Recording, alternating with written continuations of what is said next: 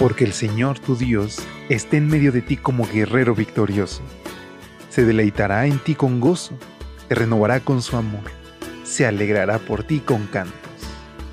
Prepárate para experimentar el poder de Dios, disfrutar de su amor y reclamar las promesas del Señor a través de esta serie de reflexiones devocionales para adultos, nuestro maravilloso Dios.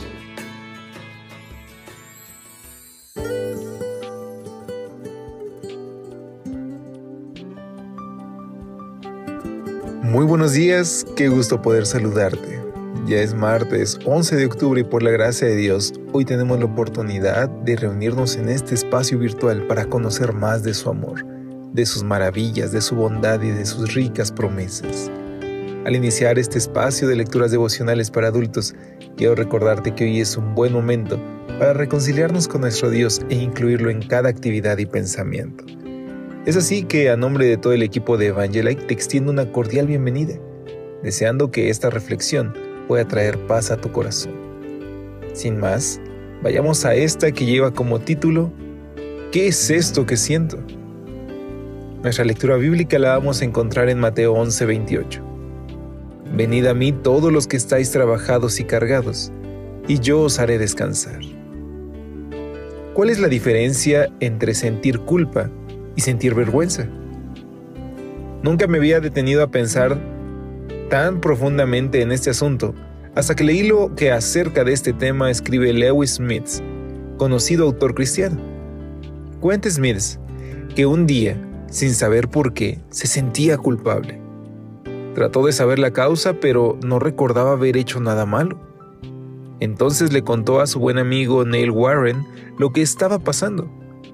Sin pensarlo mucho, Neil le dijo que su problema no era un sentimiento de culpa, sino de vergüenza. Dice Smith que al momento no entendió lo que su amigo quiso decirle, pero poco después comprendió sus palabras. Sucedió cuando él visitaba a su madre en el hospital. En un momento de la visita, él la escuchó decir que se sentía muy feliz porque el Señor la había perdonado. Luego ella agregó, Oh Lewis, sabes que he sido una gran pecadora. ¿Una gran pecadora? La declaración de su madre lo sorprendió. Toda su vida esa mujer había luchado sola, limpiando casas, para poder criar a cinco niños. ¿Por qué decía semejante cosa? Entonces Lewis recordó las palabras de Neil Warren y pensó, lo que mi madre está sintiendo no es culpa, sino vergüenza. Toda su vida su madre había creído que no era suficientemente buena, ni como madre ni como cristiana. El sentimiento de no ser suficientemente buena era para ella lo mismo que ser mala, escribió Smith. ¿Cuál es entonces la diferencia entre la culpa y la vergüenza?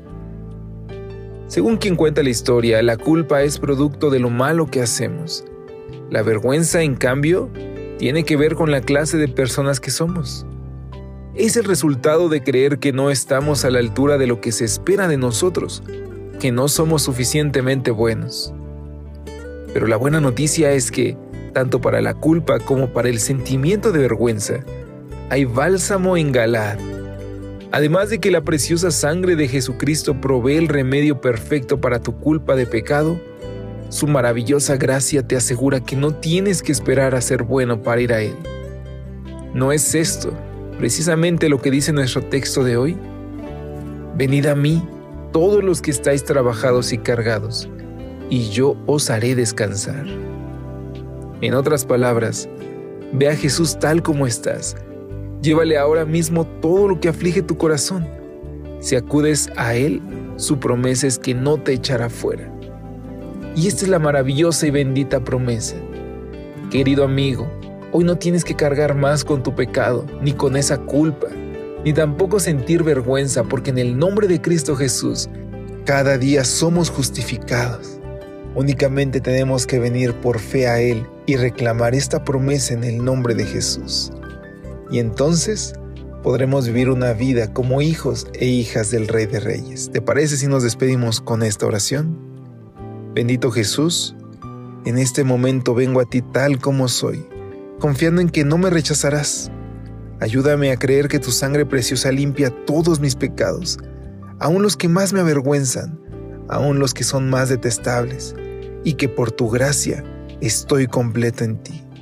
Ayúdame a aferrarme a esta promesa, en el nombre de Cristo Jesús. Amén. Dios te bendiga, que pases un excelente día. Hasta pronto.